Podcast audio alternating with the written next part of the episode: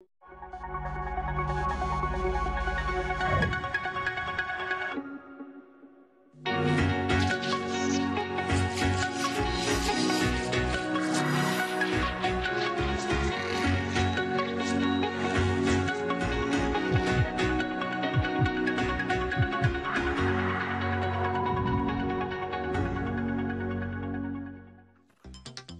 Cuál es la situación actual de la acupuntura en México y el mundo. ¿La acupuntura cura o solo mitiga síntomas? ¿Cómo se ha integrado oficialmente en el tratamiento de diversas enfermedades? Generalmente, el paciente que se somete a un tratamiento con acupuntura, además de mejorar en relación a la sintomatología principal que motivó su consulta, mejora también en otros aspectos de lo que quizá no se había percatado previamente o no les había dado importancia. Y todo ello impacta en su calidad de vida. Hoy, en Diálogos en Confianza, los especialistas nos hablarán sobre las bases teóricas en que se sustenta esta terapéutica, los criterios que utiliza para elaborar un diagnóstico y qué elementos toma en cuenta para decidir el tratamiento de un paciente.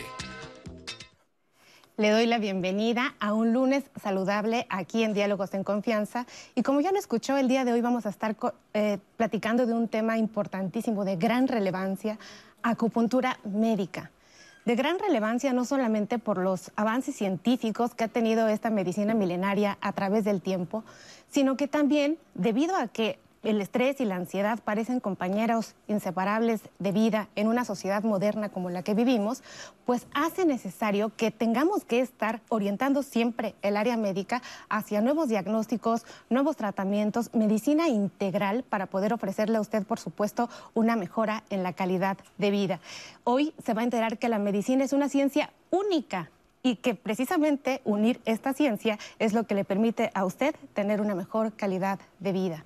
Le doy la bienvenida y espero que esté aquí acompañándonos eh, toda la transmisión. Estoy como siempre con mi amiga Nati. ¿Cómo estás, Nati? Bienvenida. Tengo el gusto de compartir el foro contigo el día de hoy. Sí, querida amiga Citlali, la verdad es que sí, un honor compartir este espacio contigo, con los especialistas y con ustedes que nos siguen al otro lado de la pantalla, aquí en la señal del 11. También saludo con el mismo gusto a nuestros compañeros intérpretes de la lengua de señas mexicana. En este momento está Alberto Mújica, también estará con nosotros Lía Vadillo y Uriel Álvarez a lo largo de esta transmisión. Y como bien lo decía Citlali, un tema sumamente importante el que hoy ponemos sobre la mesa y es por eso que como siempre yo los invito a que participen en las redes sociales. Si ustedes alguna vez han recurrido a un tratamiento de acupuntura, si han tenido alguna experiencia, porque algo muy importante que vamos a decir en el programa es eh, recalcar la importancia de acudir con profesionales y no con personas que digan practicar acupuntura y que realmente no tengan la preparación adecuada y por supuesto eso nos puede ocasionar ciertos padecimientos. También ustedes saben cómo es el diagnóstico, cómo funciona, para qué tipo de malestares usted puede acudir a la acupuntura. Va a estar sumamente interesante. Y recuerde que como siempre yo estaré muy pendiente en las redes sociales. Ahorita estamos en vivo no solamente en la señal televisiva, sino también a través de Facebook y YouTube. Ahí usted me puede mandar sus preguntas y sus testimonios en tiempo real y yo los voy a estar leyendo con los especialistas. Asimismo, en Twitter, en Instagram nos puede encontrar o en la línea telefónica, el 55 51 66 40 00. Recuerde que a lo largo del programa les damos información extra de las emisiones y esta siempre queda guardada en las redes sociales, en especial en el blog de Diálogos en Confianza. Ahí usted puede encontrar el link al programa completo por si alguna parte no la pudo escuchar o se la perdió, no hay ningún problema porque siempre los materiales y el programa quedan guardados. Así que participe para que juntos construyamos la conversación de hoy. ¿Y qué te parece, Nati, si les invitamos a participar con dos preguntas importantes? ¿Qué le parece a usted mejor, prevenir o curar? Y otra pregunta muy importante el día de hoy, ¿qué le parecería a usted orientar a partir de hoy su salud de manera integral? Vándenos sus respuestas que están a ti muy pendiente. Y bueno, ahora yo tengo el honor de presentar a los especialistas que nos acompañan el día de hoy. Y eh, les presento al doctor Francisco Lozano Rodríguez. El doctor es médico acupunturista, doctor en medicina integrativa. También él es profesor de la especialidad de acupuntura humana en la Escuela de Medicina y Homeopatía en el Instituto Politécnico Nacional. Y así también es, es expresidente del Colegio Mexicano de Acupuntura Humana y actualmente es directivo para América Latina y América del Norte del Consejo Internacional de Acupuntura Médica y Técnicas Relacionadas. Bienvenido, doctor. Muchísimas gracias, por estar aquí con nosotros. Gracias, mucho gusto estar con ustedes. Un honor y compartir con mis queridos amigos, colegas, especialistas, y bueno, contigo, gracias que, que nos vas a conducir y vamos a llevar este programa de lo mejor. Gracias. Así será, doctor. Y también tengo el gusto de presentarles a la doctora Alejandra Aguirre Guerrero. Ella es médica especialista en acupuntura, adscrita al Servicio de Acupuntura Humana del Centro Médico Nacional 20 de noviembre del ISTE. Doctora, muchísimas gracias por estar con nosotros porque además también es invitada para ser catedrática en la Escuela Nacional de Medicina y Homeopatía del Politécnico. Bienvenida, doctora. Muchas gracias, agradezco la invitación y poder compartir el foro con mi maestro y también con el doctor que tuve mucho gusto de conocer hace un momento y con usted, doctora. Muchísimas gracias, doctora. Y ah, tenemos también al doctor Broca, Humberto Broca Andrade, él es médico cirujano, especialista en medicina tradicional china y además adictólogo, por supuesto también escritor y autor de libros como por ejemplo De la ficción a la adicción y también Balconeando las drogas. Bienvenido, doctor. Muchísimas gracias, estamos muy contentos de estar aquí nuevamente después de tanto tiempo con mi maestro y mi amigo, compadre, mi hermano, el doctor Lozano, la doctora Aguirre, y contigo en tu debut.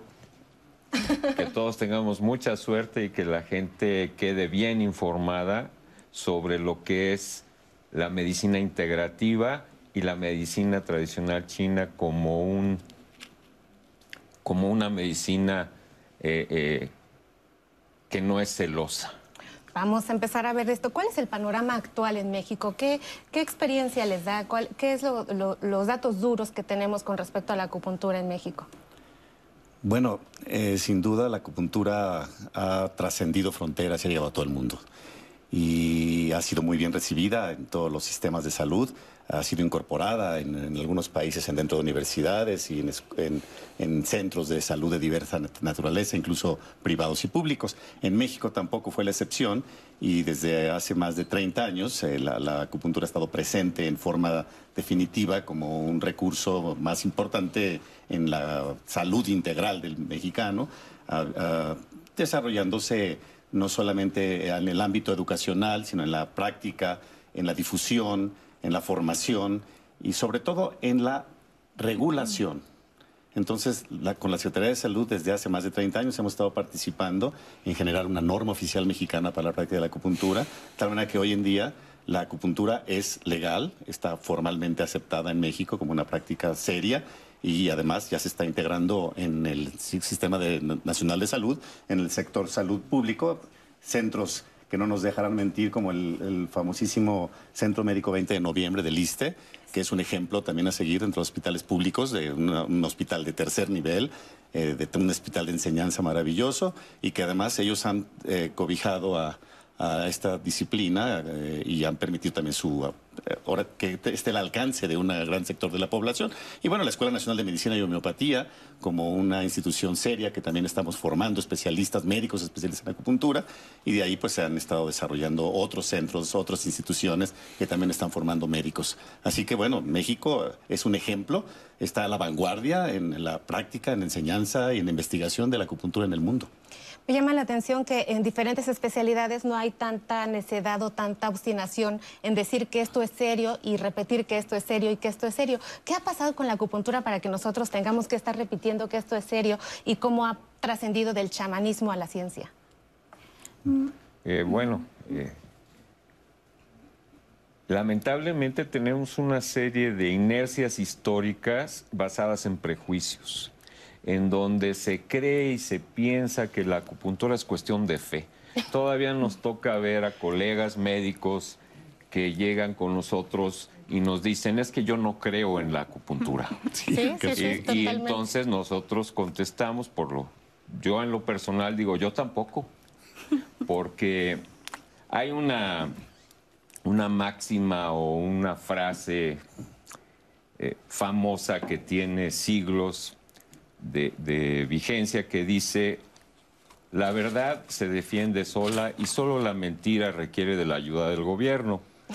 Esto quiere decir que la realidad es la que apoya la acupuntura. Son 3.000 años de experiencia y en donde eh, se emplea como un recurso más dentro de todo eh, el cuidado necesario de la salud de los seres humanos, no únicamente en un ámbito específico como puede ser el control del dolor o algún otro tipo de situación, sino por ejemplo en el caso personal de nosotros lo usamos como una medicina preventiva y como una medicina que nos ayuda a combatir problemas importantísimos de, de salud social como es el problema del abuso de las drogas. Bien, doctor, sí me gustaría mucho hacer hincapié en esta parte porque medicina eh, tradicional china y específicamente acupuntura no solamente es medicina, sino es un sistema de vida en donde vale la pena que compartamos en términos de medicina preventiva porque hacemos más medicina preventiva que curativa, eh, identificando que es el, lo que necesita la sociedad. No necesitamos tratar enfermos, necesitamos que la gente no se enferme. ¿Qué opinión les merece, doctores? Pues, por ejemplo, ahí en el Centro Médico Nacional 20 de noviembre, que se fundó en el 2001 el servicio, gracias al doctor Arturo Gómez Mera, hemos ido integrando un poco con, de manera interdisciplinaria con los demás servicios dentro del hospital. Entonces, de hecho, vamos trabajando a la par con diferentes servicios como es neurocirugía, biología de la reproducción, por ejemplo, trabajamos como un equipo interdisciplinario junto con endocrinología, psiquiatría, psicología, todas las parejas que tienen infertilidad, en neurocirugía, neurología. Entonces la acupuntura dentro del ISTE y del centro médico se ha ido abriendo camino poco a poco, de manera que ya no nos ven como el servicio mágico ¿no? que antes era. Ya la acupuntura tiene sus bases científicas a través de estudios clínicos, a través de estudios básicos que se ha visto la efectividad de la acupuntura y creo que ese es el rumbo que debemos de tener aquí en México, que la acupuntura es algo serio. O sea, es una medicina que tiene sus bases, que no es chamanismo, como comentaba hace poco, y este, y más que nada instruir a las, a los pacientes de que debe de ser una persona que tenga la educación, o sea, un médico especialista en acupuntura o como en la norma, un licenciado en acupuntura y rehabilitación que podemos dar ese tipo de tratamiento. Y claro que tener en cuenta que la acupuntura también tiene sus limitaciones, o sea, no es la panacea. Eso, y precisamente por eso, doctora, tenemos la siguiente cápsula que nos habla un poco más del panorama general. ¿Me acompañan a verla? Sí. Por desconocimiento o ignorancia, existe un sector de médicos y personas que pueden considerar la práctica de la acupuntura como charlatanería. Sin embargo, la acupuntura es un componente fundamental en la medicina china que tiene una historia de más de 3.000 años.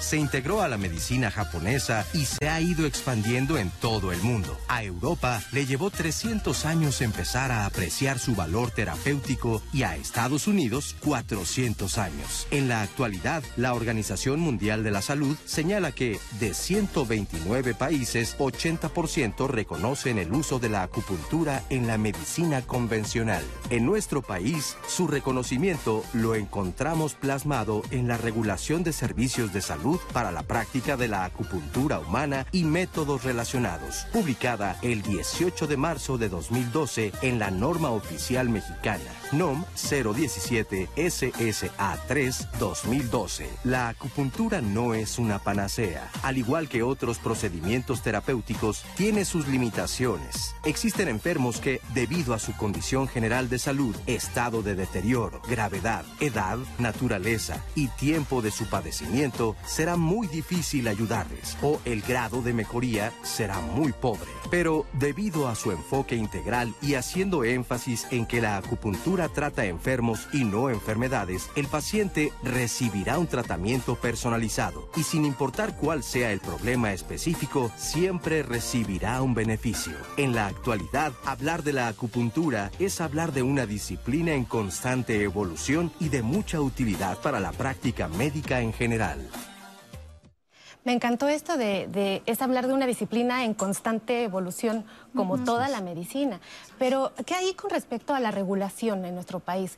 Eh, comentaba hace un momento, doctor, sobre la norma oficial para poder ejercer acupuntura y queremos decirle a las personas que nos están viendo qué perfil debería de tener una persona que le dé eh, el servicio de acupuntura de acuerdo a la norma oficial. Sí, eh, gracias. La, la norma oficial pues, ha seguido una serie de procedimientos o una secuencia como lo marca la ley y la Secretaría de Salud. y ha sido a través de, muchos años de reuniones y de consulta con diferentes instituciones y especialistas que se fue creando esa norma para tener las bases es, lo más estricta posible para dar un, tratamiento de calidad seguro y efectivo. Entonces, eh, hemos participado, yo desde el principio, por supuesto, he estado dentro de ese eh, proceso y en esta norma no podría detenerme a detallar con precisión cada, cada aspecto, pero sí se hace énfasis en que debe de ser una persona que esté formada, capacitada perfectamente bien en una institución seria, una institución reconocida de salud y de, educación. De tal manera que el primer perfil que se acepta y que es el que se promueve y es el que nosotros aceptamos y promovemos es que debe de estar principalmente en manos de un médico. Médico formado como médico alópata y que eh, después decide por hacer la especialidad en acupuntura humana. ¿Cuánto dura la especialidad en acupuntura En la Escuela Nacional de Medicina y Homeopatía es una especialidad de cuatro semestres firmes, digamos, fijos, y un semestre más para terminar la tesis. Tres años. Entonces son dos años y medio, casi tres. Eh, y son médicos ya eh, recibidos que incluso pueden llegar en muchas ocasiones ya con otras especialidades previamente. De tal manera que ese es el perfil del, del médico que va a garantizar una atención más completa, más segura, que puede dar un diagnóstico, que puede prescribir, que puede hacer lo que nosotros queremos es que se haga una medicina integrativa, una medicina complementaria. La acupuntura no es una medicina alternativa como, como un sistema secundarión que a ver si lo demás no sirve, a ver si esto le puede servir de algo, aunque sea para que se sienta bien el paciente. No, es un sistema serio que en un momento podría llegar a ser, constituirse como el principal recurso y la medicina moderna ser la complementaria. Al final, hacemos una medicina integrativa, una medicina complementaria, donde el médico es el más capacitado para hacerlo. Sin embargo, en México y en otras partes del mundo se han estado formando eh, en algunas instituciones serias cursos de, licenciatura para que el, profesionista tenga una formación más o menos sólida, tanto en las ciencias de la salud como en conocimientos suficientemente sólidos para poder atender un paciente, pero con la supervisión, la responsiva de un médico. ¿Cuál es el riesgo de estar en manos de personas que no han hecho medicina? Bueno, el riesgo es como el de ir a eh, consultar un abogado que no lo sea, que está en manos de, un charlatán la acupuntura se quema. El riesgo es que no obtenga uno, desde luego, el beneficio que va buscando y que eh, lamentablemente eh, entre en una, digamos, eh, en una dinámica que pueda perjudicarlo más que beneficiarlo, porque esto no es una cuestión de fe, tenemos que insistir mucho en eso. Las bases científicas de la acupuntura tienen que ver también con los distintos enfoques y perspectivas que hay sobre el cuerpo humano y su funcionamiento desde el punto de vista de la filosofía oriental y de sus experiencias prácticas. Eh, los mapas que hay del cuerpo humano con todo el sistema energético y sus relaciones eh, son bastante complejos, toma tiempo estudiarlos, ya lo explicaba el doctor Lozano. No es una cuestión que se pueda eh, aprender o mucho menos practicar sin eh, la debida formación.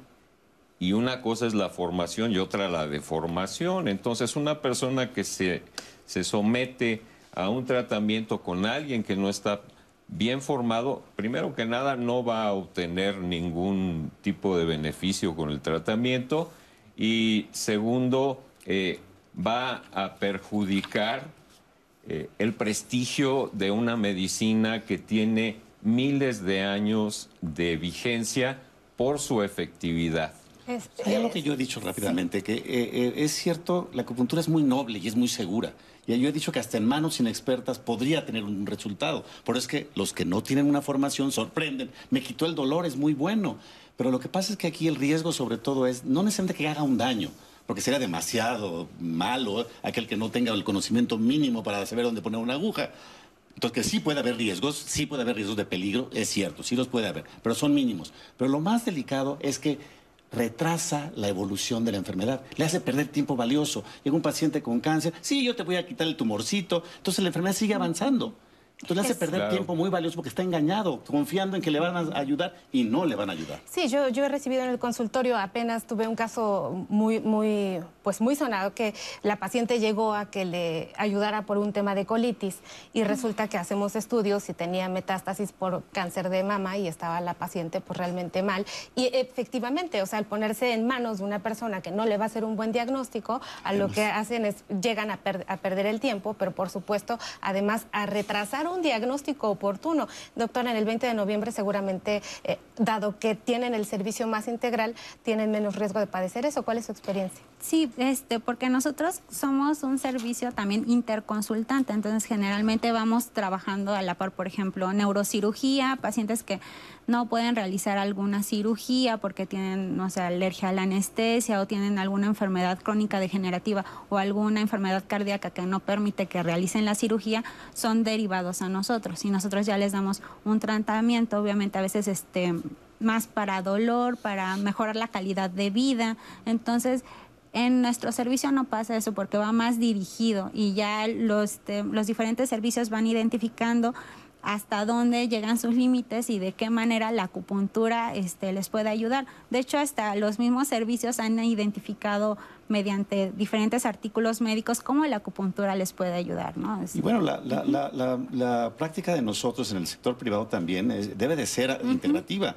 Uno debe tener la suficiente formación para hacer diagnóstico hasta cierto límite y si no, también solicitar los estudios o hacer la referencia con el especialista. Qué bueno que en, centros como el 20 de noviembre, de un centro de super especialidad, tengan la opción de poder estar ahí integrado todo en un mismo sistema.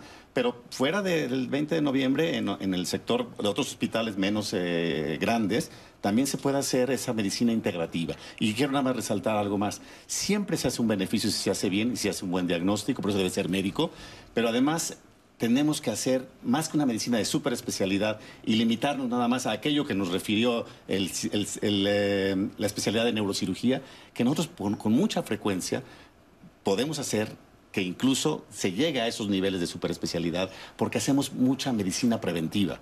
y, y la prevención no está solamente en que vaya a ocurrir o no la enfermedad, sino que progrese que la enfermedad no progrese, que no se complique. Esa prevención también es muy importante. Un paciente diabético no lo voy a curar, pero voy a prevenir las complicaciones. Y vamos a hablar un poquito más de esto, espérenme tantito, porque tenemos una cápsula preparada para aterrizar un poquito el tema de por qué estamos diciendo que la acupuntura es una ciencia. Vamos a introducirnos a ver. Venga.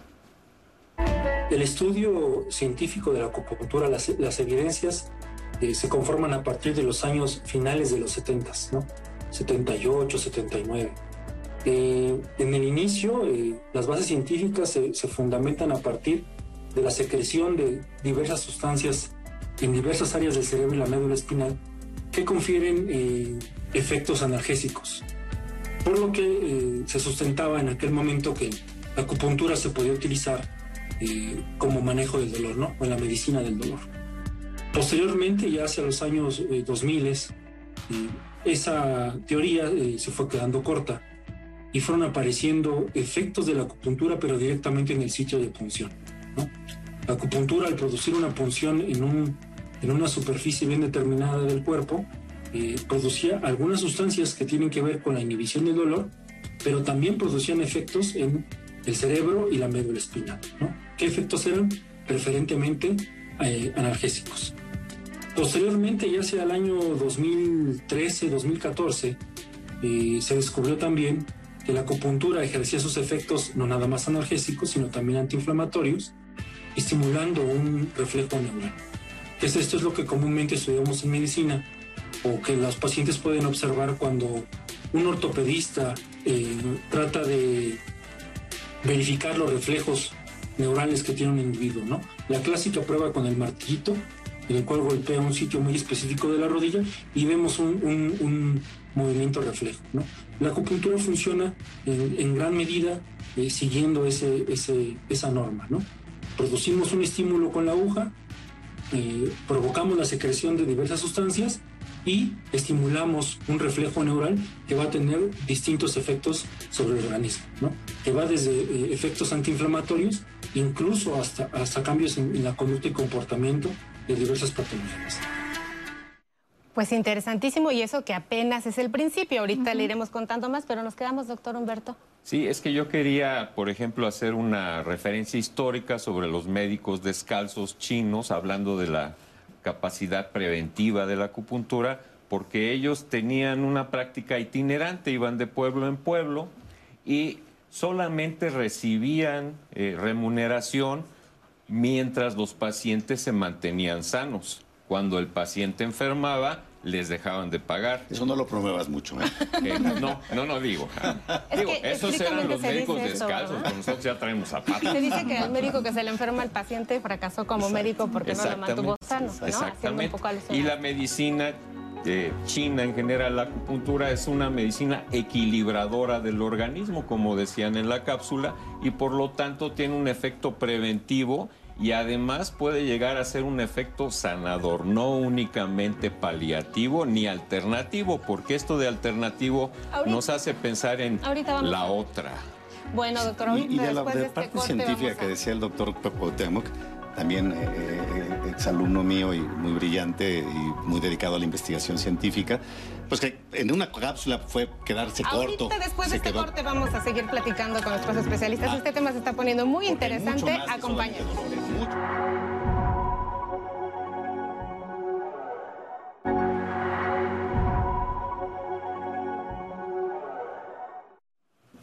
Y estamos de regreso aquí en Diálogos en Confianza y los invito a que mañana en nuestros martes de familia no se pierda nuestra emisión porque vamos a hablar sobre pensión alimenticia exige su cumplimiento. Hay muchas creencias en torno al pago de los alimentos. Una de ellas es que los papás tienen que estar separados y ya no tienen que vivir juntos o bien que el pago de alimentos exclusivamente debe ser cubierto por el papá o la mamá. Pero si revisamos el Código Civil Federal nos vamos a dar cuenta que esto no necesariamente es así. Una de las formas más sencillas de pedir la pensión alimenticia, por supuesto, sin necesidad de abogados ni de un juicio, es a través del común acuerdo. Lamentablemente no siempre es la que más ocurre o no es la más frecuente. Cuando esto no es posible, ¿qué podemos hacer? Podemos acudir a la ventanilla única para exigir el pago de pensión por comparecencia o bien se puede llegar a una demanda por pensión alimenticia. Si usted está en esta situación y se quiere informar sobre cuáles son los mecanismos que tienen para exigir el cumplimiento del de este derecho, no se pierda nuestro programa mañana en Diálogos en Confianza con Marisa Escribano. Y continuando con nuestro tema de hoy con la doctora Citlari y nuestros especialistas, estamos hablando de acupuntura. Y ya muchos de ustedes nos han escrito por redes sociales y les voy a compartir lo que hasta ahorita nos han dicho. Al inicio del programa decíamos que qué prefería nuestro público, si creen que es más importante prevenir o curar. Verónica Alejandre nos dice, prevenir es lo mejor cuidarse y alimentarse bien para una vida saludable y sin enfermedad. También nos dice Rebeca Leal, nos comparte su experiencia con la acupuntura. Yo usé la acupuntura para un tratamiento de fertilidad que me hicieron en la misma clínica y funcionó. Fueron 11 sesiones y me embaracé al primer intento. La utilicé en el posparto y para una rodilla y todo perfecto. Mi doctora es china, nos dice ella. Rehabilitación transdisciplinar. Prevención siempre es mejor que tener que curar una disfunción que viene desde la alteración, que es la que avisa antes de llegar la enfermedad. A veces no son tratadas correctamente. En México he visto que la mayoría de las personas se atienden hasta que se sienten muy mal y no necesariamente para prevenir. Lucía Cruz nos dice, el problema con la acupuntura es que hay demasiados charlatanes que, se, que creen que con un curso en línea ya son expertos. Nos dice Blan, Blan Ori, yo tengo ocho años con artritis reumatoide. Acudí a la acupuntura y no me fue muy bien. Cuando asistía me colocaban muchas agujas y después me inyectaban en cada lugar donde me habían puesto las agujas y al día siguiente amanecía más adolorida. Entonces ya no le vi el caso a seguir yendo. Harumi Sanz nos dice, la mayoría de los doctores no entienden que las enfermedades son causadas más por emociones y un poco más por la mala alimentación. Y por eso muchos preferimos ir con estos maravillosos doctores en acupuntura, naturistas, herbolaria, etcétera. Solo hay que saber con quién ir. También nos escribe Delfino Pérez y nos dice que él tenía un problema de espalda y que se recuperó gracias a la acupuntura. ¿Y cómo se realiza el diagnóstico? Cuando uno acude con un especialista en acupuntura, ¿qué es en lo que ellos se fijan? Vamos a verlo. El diagnóstico en la medicina tradicional china se define como el arte de diagnosticar o de diferenciar una enfermedad.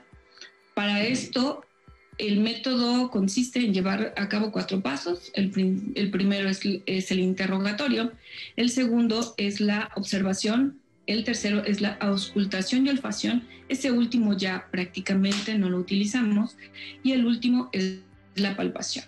¿Esto qué significa? Inicialmente tenemos que hacer un interrogatorio sobre los principales eh, signos y síntomas que presenta el paciente. Tiene que ser una historia clínica bastante extensa donde nos importa mucho la evolución que ha llevado la enfermedad del paciente, desde cuándo inició, cómo inició y cómo se ha eh, encontrado eh, durante su desarrollo.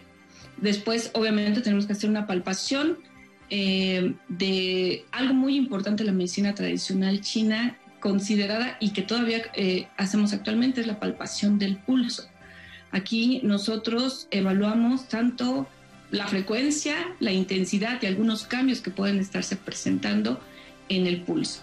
En el caso de la observación, observamos al paciente en general y tenemos también, eh, seguimos utilizando el método diagnóstico de observación de la lengua, en la cual nosotros podemos percibir algunos cambios y que eso nos puede dar una idea de cómo se está eh, encontrando el paciente. Cambios en coloración, eh, cambios en la saburra, en algunas manifestaciones que se van a presentar en la lengua. Y eh, por último, una vez que tenemos todos estos datos, integramos algo a lo que nosotros le llamamos diferenciación sindromática. Con eso nosotros tenemos un síndrome y con esto vamos a tomar la decisión sobre qué tratamiento dar. Si bien no son necesarios los estudios de laboratorio, ni de imagen son importantes para nosotros para evaluar eh, cómo se está llevando a cabo el tratamiento y si se está teniendo alguna mejora. Y bien, pues ahí voy a empezar yo con el dilema porque sí son importantes eh, los estudios de laboratorio y gabinete. Nosotros los vemos como cualquier médico, aparte de integrarlo con la herramienta del pulso y de la lengua. ¿Qué dicen, doctores?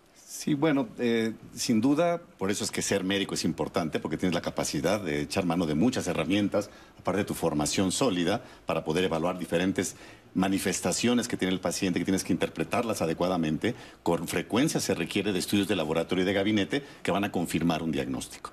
Aquí yo quisiera decir que es que no que el no hacer una radiografía, una resonancia magnética, una tomografía o estudios muy sofisticados va a ser indispensable para yo decidir qué tratamiento le doy con acupuntura. No, puedo hacerlo aún sin tenerlos, pero por supuesto que el apoyarnos en ese tipo de recursos va, mientras los tengo, va a ser mucho más eh, importante para poder hacer un tratamiento más completo. Es decir, con frecuencia a lo mejor ya teniendo los resultados, tampoco va a cambiar mucho lo que yo tenía que hacer.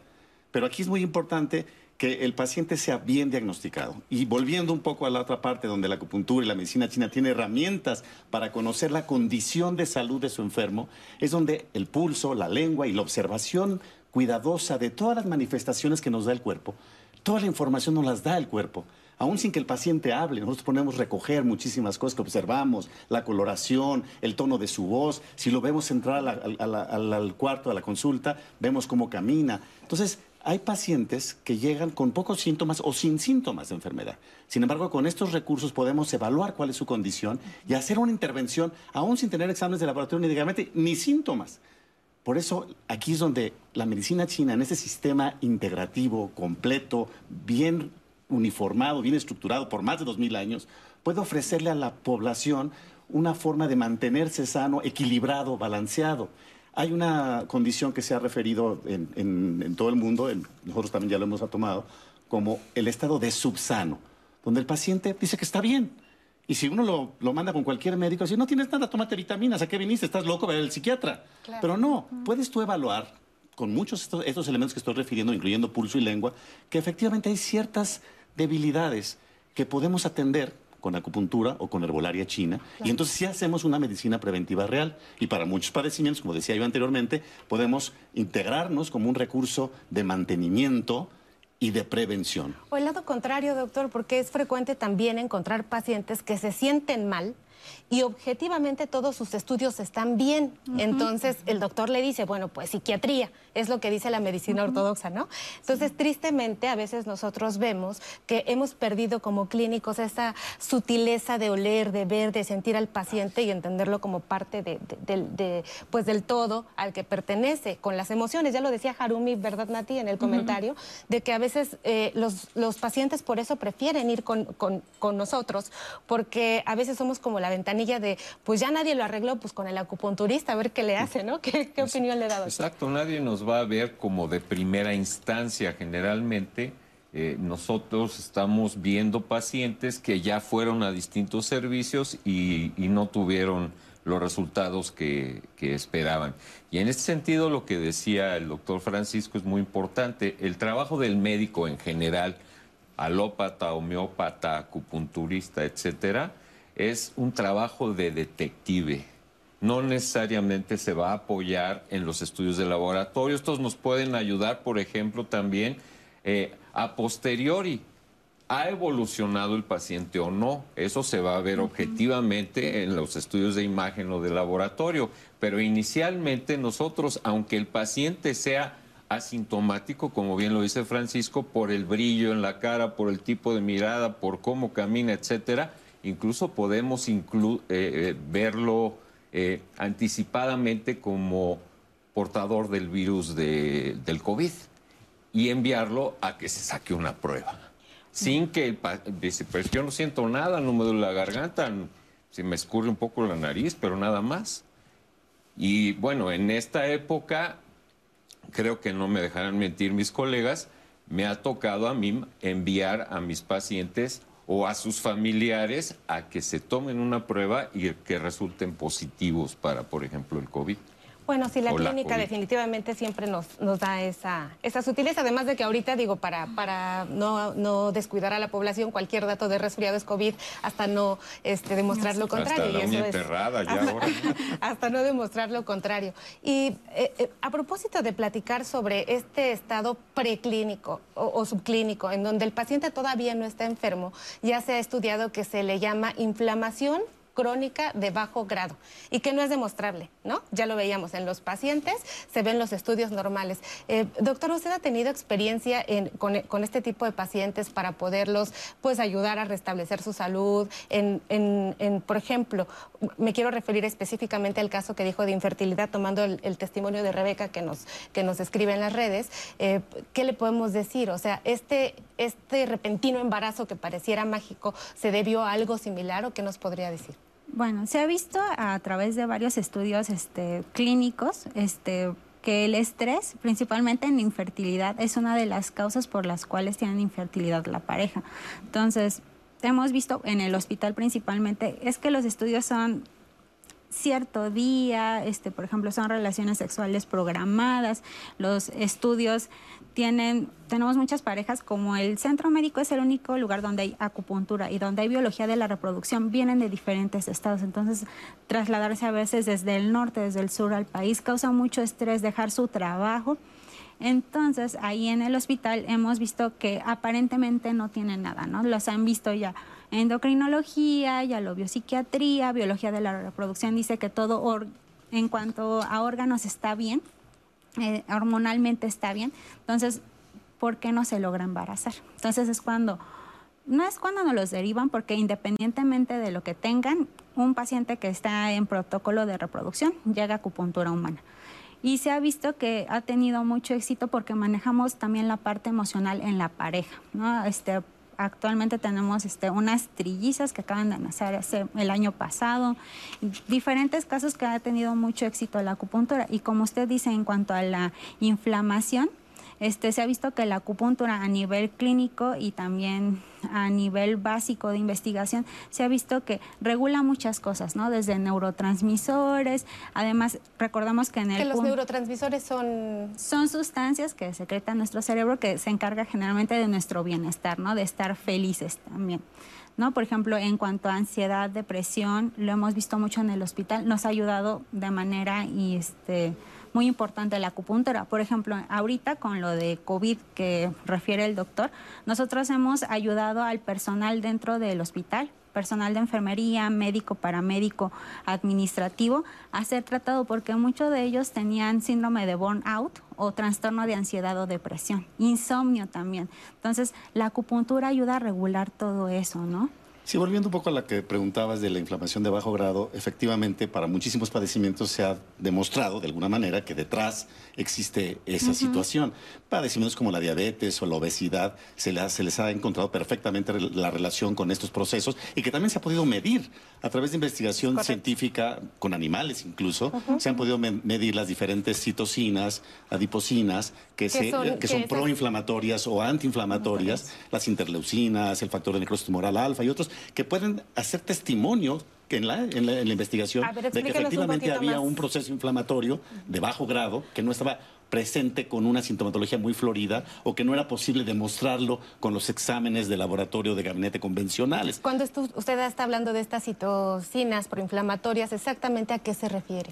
Sí, que, que, el cuerpo, ante una situación de agresión, digamos, sobre sus células, sobre sus tejidos, genera una respuesta que trata también de, mantener un equilibrio, de desechar, de rechazar, y eso genera directamente en nuestros tejidos una inflamación que finalmente se va a traducir en malfunción y, eventualmente pues deterioro progresivo y eventualmente con sintomatología ya más florida. Pero es que en un momento dado, conociendo que existe este proceso, aún sin poderlo verificar, si podemos tener una intervención anterior, preventiva, pues seguramente estamos combatiendo ese proceso de proinflamación, ese proceso preclínico, y entonces podemos hacer mucho por el paciente aún antes de que aparezcan síntomas, o si ya aparecieron síntomas, si ya el paciente está enfermo, pues que no evolucione, no progrese. Y una de las áreas donde la acupuntura está teniendo impacto, sin duda, es a ese nivel. Y eso a mí me parece maravilloso y sobre todo también voy a retomar un poco esto del estrés que, que ahora viene a, decir, bueno, ah, entonces solo te quita el estrés y porque solo te quita el estrés la, la, persona se embarazó. Pero es que el estrés es una gran enfermedad en este tiempo. O sea, eh, el paciente con diabetes, por eso a veces se populariza de que la acupuntura sirve para todo, ¿no? O sea, si tienes un paciente con diabetes, ¿le sirve? Sí. Si tienes un paciente con hipertensión, ¿le sirve? Sí. sí. Si tienes un paciente oncológico, ¿le sirve? También sí. Porque en absolutamente todas las enfermedades hay estrés. Entonces el estrés es como algo que hay que combatir pues para que la, calidad de vida mejore si no hay ninguna enfermedad, pero si ya existe, pues también eh, ayudar a, pues a mejorar la calidad de vida. Por Aquí sí me parece algo muy importante que siempre me gusta hacer énfasis. Estamos acostumbrados a hablar de las emociones y del estrés como algo que el paciente tiene que conocer y aprender a manejar. Y si no lo hace bien, ya se moló. No. Nosotros podemos hacer mucho más por el enfermo sin que él tenga la conciencia o la intención voluntaria de regular o manejar sus emociones.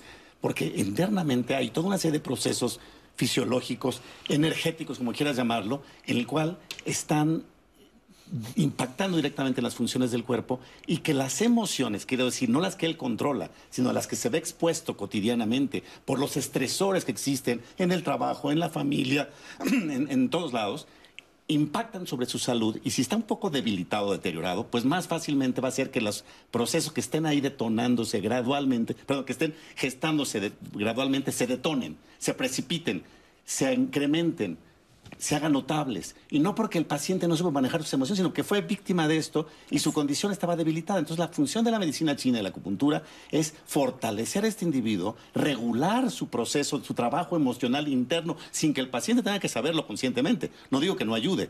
Trabaja sobre regular su sistema emocional, haciéndolo mucho más fuerte y entonces se vuelve menos vulnerable. Está más, más puede exponerse al mismo tipo de estresores, a la misma situación de familia, al, jefe que lo está eh, eh, presionando todos los días, en fin, y lo enfrenta con mucho mejor eh, forma, digamos, para decirlo así, interactúa mucho mejor, de forma más equilibrada, y no solamente no le afecta en su salud, sino también puede resolver mucho mejor. Es que el estrés es una cuestión fisiológica que tiene que ver con el equilibrio que hay entre el sistema simpático y el sistema parasimpático. ¿Esto qué quiere decir? Que la persona sometida a estos estresores eh, está viviendo en el filo de la butaca. ¿Por qué? Porque el estrés eh, es una situación fisiológica en donde el cuerpo se siente en peligro, por lo tanto cancela algunas de sus funciones, como puede ser, por ejemplo, la digestión, a favor de una capacidad de respuesta muscular. Entonces, llega un momento en donde, hablando de la inflamación de bajo grado, el estrés empieza a gotear como si, si fuera así como se va llenando un recipiente hasta que finalmente se desborda y se manifiesta como una enfermedad. Pero hablando de lo que decía el doctor Lozano, la cuestión emocional no es una cuestión psicológica únicamente, sino simple y sencillamente tiene que ver con esta regulación del cuerpo a nivel inconsciente de procesos en donde yo no puedo intervenir directamente y no quisiera yo empezar a decir, bueno, ahorita, por ejemplo, quiero que salga la enzima eh, deshidrogenasa porque acaba de entrar fulana. O sea, todos esos procesos se llevan a cabo más allá de mi conciencia. Y nuestra labor como médicos es justamente ir ajustando el cuerpo antes de que se descomponga como una de las cosas que muchas veces decimos nosotros es le damos más servicio a nuestro automóvil que a nuestro vehículo de vida. Totalmente. Entonces, de ahí viene esta necesidad de prevención. ¿De qué se tratan las emociones en la medicina china? Bueno, es, un tema apasionante. y, bueno, eh, yo creo que se ha a veces deformado un poco pensando en que las emociones le pegan directamente a un órgano y que ese órgano en la medicina china, llámese vaso, hígado, riñón, pulmón, corazón, es el responsable y es el que va a afectar si te llega esa emoción o si tú no controlas esa emoción. No es así de rígido, es un poco más complejo. Pero como decía yo, las emociones es una expresión normal del buen funcionamiento del individuo. Tiene que emocionarse, tiene que expresar miedo, tristeza, enojo, miedo, es normal. Pero cuando se detona una expresión anormal, nos está indicando que algo no está funcionando bien. Exacto. Si yo de pronto por cualquier cosa empiezo a pegar de gritos y quiero golpear a alguien, puedo decir que mi regulador de emociones, y podría yo relacionarlo a lo mejor con el sistema energético del hígado, porque es el más directamente relacionado a la medicina china. Pero no nada más depende del hígado, depende de la organización en todos los órganos para que cumplan una función emocional más equilibrada. Entonces, es, así es tú a través de la expresión normal o anormal de las emociones, como se las expresa el paciente en cualquier estado de salud subsano o de enfermedad, nos están marcando un síntoma más de cómo está funcionando su interior y a dónde tenemos que apuntar nuestros recursos. A fortalecer al hígado, a regular al riñón, a fortalecer el vaso, a cambiar los hábitos de alimentación, a procurar también que cambie su, estilo de vida, que incorpore el, ejercicio regular, así otras cosas que van a ir en beneficio de su sistema regulador de emociones. De tal manera que cuando enfrente circunstancias determinadas, su respuesta sea lo normal. Si me llega un tipo con una pistola, seguramente me voy a morir de miedo. Y claro, si eso se repite, o si alguien me agrede constantemente, va a terminar por lastimarme. Y sobre todo si mi cuerpo previamente no estaba suficientemente fuerte. Entonces, más o menos en esta forma, resumo cómo es el manejo de las emociones en medicina china. Y precisamente todo esto hace que, cada, que aquí no haya enfermedades que haya pacientes con una condición de salud, diciendo enfermos, y que cada uno necesita pues su oportunidad. Por eso hay terapia para cada paciente, como lo vamos a ver en la siguiente cápsula. Para que un médico acupunturista pueda definir qué tratamiento va a darle a un paciente, es importante que tengamos la diferenciación sindromática. Con esto nos va a dar una pauta para determinar qué manera de estimular un punto de acupuntura nosotros vamos a utilizar que tenemos varios. Primero, y el, más, el que más utiliza, es la acupuntura manual, la cual consiste en la inserción de la aguja y una estimulación de la misma. Eh, también existe la electroacupuntura, que consiste en, generar impulsos eléctricos a través de un aparato y con este eh, también estimular a las agujas. Eh, contamos con la moxibustión, que es aplicación de calor en puntos de acupuntura, que eso también es específico, no todos los pacientes se les va a, a poner el mismo tratamiento. Eh, podemos hacer uso de las ventosas, eh, hacemos uso de la láser puntura, que es aplicación de rayo láser en puntos específicos de acupuntura, y en todo caso también podemos hacer uso de los microsistemas, principalmente los más conocidos, auriculoterapia, que consiste en la inserción de balines en la oreja para tratar enfermedades en particular, y la cranacopuntura, que es la aplicación de agujas en zonas específicas de la cabeza. Es importante mencionar que para que nosotros demos una buena terapéutica, en cada consulta este tratamiento puede variar porque la enfermedad no es estática. Entonces, dependiendo de lo que encontremos en el paciente en ese momento, va a ser el tratamiento que se le va a dar. Y es importante que un médico sea quien dé esta terapéutica porque podemos definir los alcances que tenemos con la terapéutica, las limitaciones que vamos a tener y en caso necesario que un paciente eh, requiera de otro tipo de tratamiento o de cirugía. Pues ya vimos que son muy vastos los recursos que se utiliza en la acupuntura como, como una ciencia completa para poder usarlo. Y quiero precisar un poquito más acerca de esto, doctora, porque nos decías, bueno, es que libera neurotransmisores en una de las técnicas. Y sabemos nosotros que parte de, de lo que utilizamos en el día a día es conectar a los pacientes a ciertas frecuencias eléctricas medidas que sabemos que van a provocar un poco más esa liberación. ¿Qué nos puede decir más al respecto? La electroacupuntura se ha visto que es funciona mucho porque hay diferentes, este, como lo maneja usted, frecuencias, ¿no? Alta frecuencia, baja frecuencia. Por ejemplo, la baja frecuencia la hemos visto que ha ayudado mucho para los pacientes de trastornos de ansiedad y depresión. Se ha visto que regula los neurotransmisores. También, por ejemplo, la electroacupuntura se ha visto que regula, tiene que ver con el sistema parasimpático, como ya hablaba el doctor, ¿no? Entonces está el estrés, que es como el sistema de huida, y el parasimpático, que es la relajación, va a favorecer mucho, por ejemplo, a la digestión. Entonces, la electroacupuntura y la acupuntura ayuda al sistema parasimpático, al sistema nervioso parasimpático. Cuando decimos parasimpático y neurotransmisores, para que la gente ah, nos entienda un poquito más. Eh, bueno, neurotransmisores son sustancias que secreta nuestro cerebro que van a ayudar a regular, por ejemplo, generalmente los estados de ánimo. Se ha visto que cuando hay una alteraciones de los neurotransmisores se presentan algunas enfermedades como es ansiedad, depresión, incluso insomnio. También, por ejemplo, cuando hablamos este, del sistema nervioso, hay sistema nervioso central, sistema nervioso autónomo, que el sistema nervioso autónomo se divide en sistema simpático y parasimpático. El simpático tiene que ver con todo lo que es huida. Es el yin yang. Ajá, exactamente. no es tan simpático. No, no, es tan, no, no es tan simpático, efectivamente. Sí, exactamente. Es ahí un poquito en donde siempre me gusta detenerme para explicarle a las personas, porque dicen, es que fui con la doctora y es como una especie de bruja, pero tiene el yin yang y es como el todo. Y es esta integración que los observadores antiguos en aquellos tiempos decían, bueno, pues el día y la noche, y es una especie de similitud a lo que pasa en nuestro cuerpo, doctora, ¿no? como esto que explicabas del sistema simpático y parasimpático. Así es, por ejemplo, el simpático sería como el típico soldado, el que está alerta, ¿no? Está viendo que vaya a pasar algún peligro, este, que está listo para huir. Y el parasimpático es como nosotros que estamos viendo ahora una serie en la televisión, relajados, una serie en Netflix. En un programa de en televisión. un programa de televisión como ahorita que estamos relajados. Entonces estamos, este, digamos, está actuando más el parasimpático, ¿no? Que eh, se ha visto mucho, por ejemplo, la acupuntura que actúa sobre eso y ayuda también a los estados afectivos negativos. Se ha visto que a través de la acupuntura y electroacupuntura ha mejorado los puntajes de, por ejemplo, algunos scores o algunas escalas en cuanto a ansiedad y depresión se ha visto que mejora. Entonces, ya la acupuntura está comprobada científicamente a nivel clínico, este, como refiero otra vez, básico, mediante diferentes estudios de resonancia, tomografía, que tiene su efectividad y que también tiene por qué, su porqué bioquímico también, ¿no?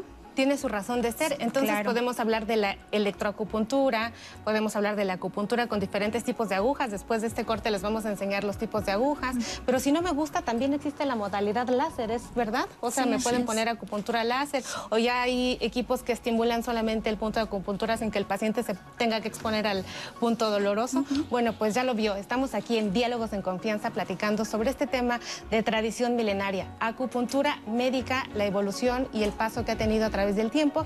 Quédese con nosotros que después de este corte le vamos a seguir platicando más sobre los mitos, realidades y todo lo que tiene que ver, pero también vamos a estar eh, platicando un poco y experimentando con Da Vinci, que es un modelo médico que vino a visitarnos el día de hoy, para que sepa de qué se tratan los meridianos, los puntos energéticos, esa anatomía, coincide, no coincide, todo aquí en Diálogos en Confianza.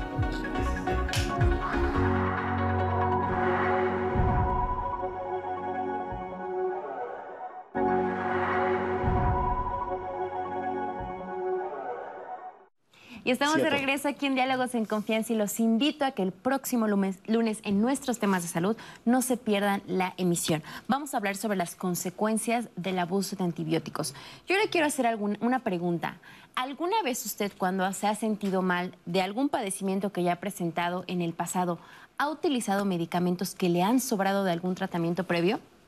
La realidad es que lamentablemente la mayoría de las personas han recurrido a este tipo de prácticas. Y lamentablemente no somos conscientes de la importancia y de lo obligatorio que es que un médico sea quien nos dé la instrucción de tomar cierto antibiótico, la frecuencia con la que debemos tomarlos, las dosis necesarias y por supuesto también durante cuánto tiempo hay que seguir un tratamiento.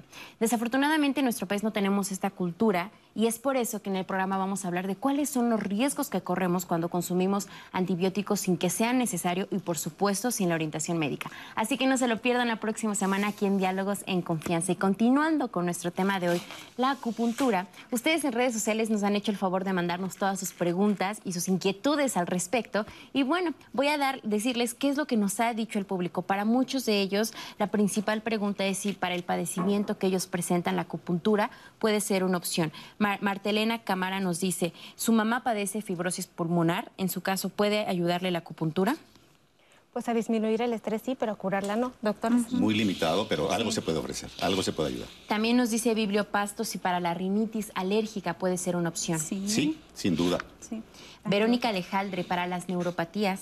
Por supuesto. Sí. Elizabeth Arisbe para la gastritis puede ayudar la acupuntura. Claro. Sí.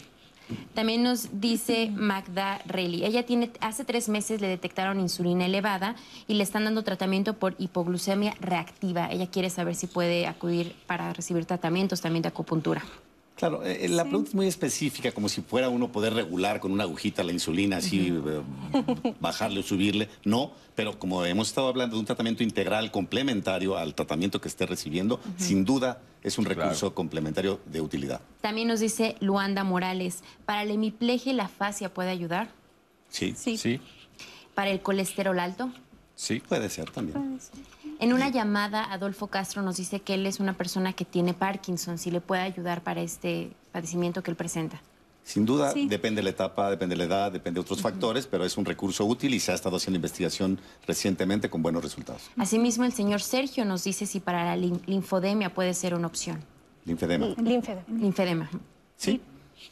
También una de las preguntas que más nos ha llegado a lo largo del programa Citlali es justo lo relacionado con la salud mental. Nos llega el testimonio de una señora que dice, mi mamá fue diagnosticada por el psiquiatra con depresión y ansiedad crónica. Ella tiene 70 años, tiene su medicamento y está estable, solo que siempre está muy adolorida. Ella dice que le duele su cuerpo y hay días en los que no se puede levantar de tanto cansancio. Mi pregunta es si la acupuntura le puede ayudar. Y en este mismo sentido, muchas personas nos han escrito que a raíz de la pandemia se sienten muy ansiosos. Muchos dicen que se encuentran deprimidos y si la acupuntura puede ser algo que les pueda ayudar. Sin Sí. duda, sin duda sí, para todo. Y, y- y quisiera nada más enfatizar en que efectivamente con la pandemia el comportamiento de la salud a nivel mundial se ha modificado y es en torno justamente a trastornos del ánimo, la ansiedad, la depresión, que se ha visto un repunte impresionante. Entonces, independientemente de cuál sea el padecimiento por el cual originalmente esté cursando, se ha agregado este factor. Y sí podemos ayudar. Y que sobre todo hay que mencionar ahí un poco que, eh, o, o mucho, que usar acupuntura disminuye la necesidad de utilizar fármacos eh, entre los que vamos a poner antidepresivos, ansiolíticos, antiinflamatorios, que son básicamente los de uso común y el grueso de la población. Sí, no, Claro, no claro. solamente eso, sino también lo que se ha visto a, a raíz de la pandemia es el incremento en el abuso de sustancias que alteran la conciencia, legales e ilegales. Aquí también tenemos que hacer esta aclaración, no por el hecho de que una sustancia sea legal, quiere decir que sea buena o que sea inofensiva para el cuerpo. Y no por el hecho de que una sustancia sea ilegal, quiere decir que la persona es débil, moral o de voluntad, etcétera, y que merece ir a la cárcel, como se ha, sucedido.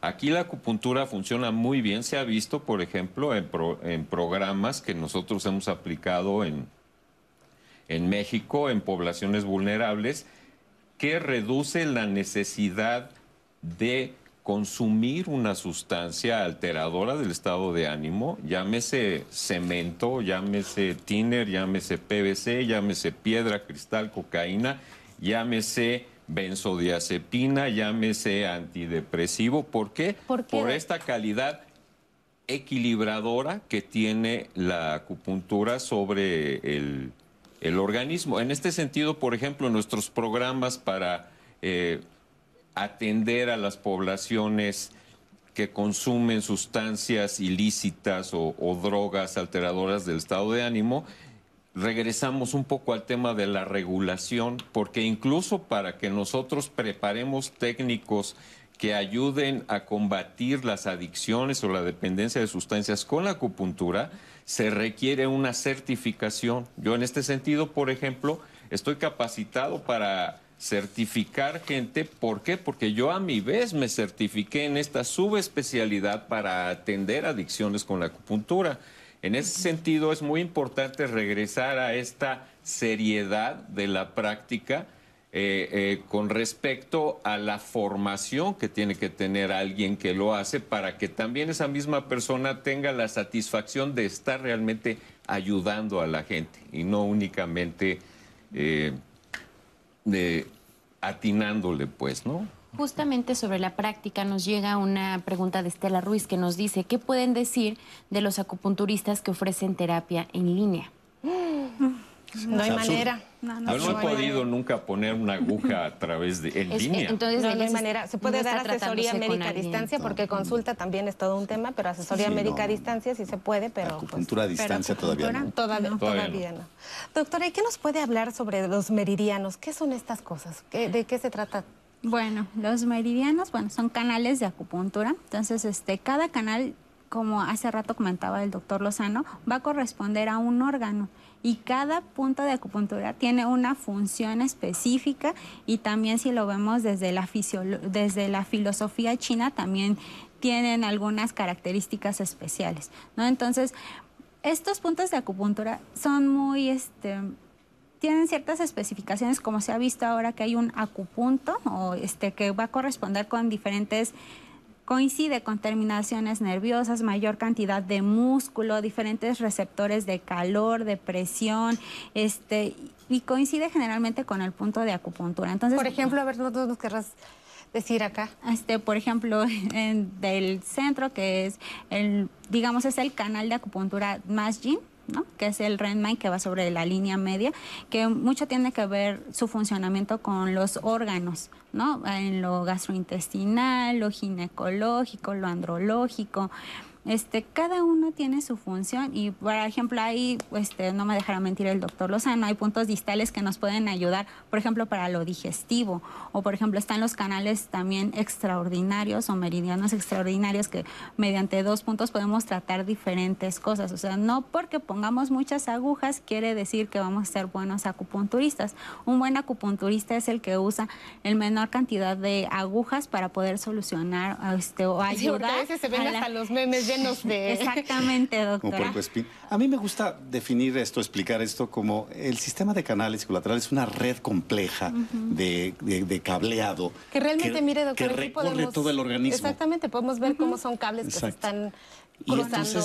Y recorren todo el cuerpo y conectan a órganos entre sí entonces permiten expresar a través de este recorrido una función y un equilibrio. Mientras la circulación de energía a través de esos canales se mantenga equilibrada y fluida, constante, va a haber salud.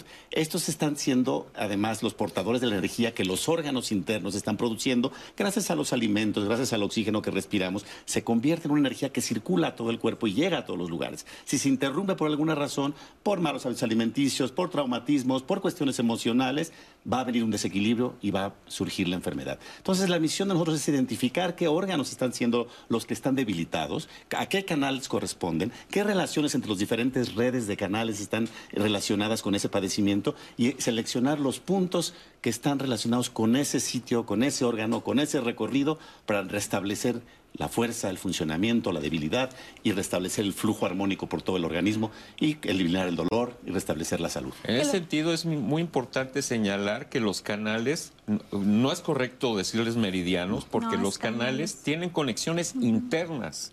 O sea, van hacia adentro, así como puede ser una, un cableado eléctrico en una ciudad, que de los postes va a las casas y de allá hacia adentro y en esa medida es en la que energéticamente, y energéticamente no estamos hablando tampoco de un tema místico, sino de electricidad y química corporal, lo que hacemos a través de los canales, como decía la doctora, hay puntos que tienen su nombre, hay un punto pozo, un punto manantial, de acuerdo con la cantidad de energía o de calor que son capaces de, conducir. Y en ese sentido lo que decía el doctor Lozano y lo que decía la doctora es eh, eh, fundamental.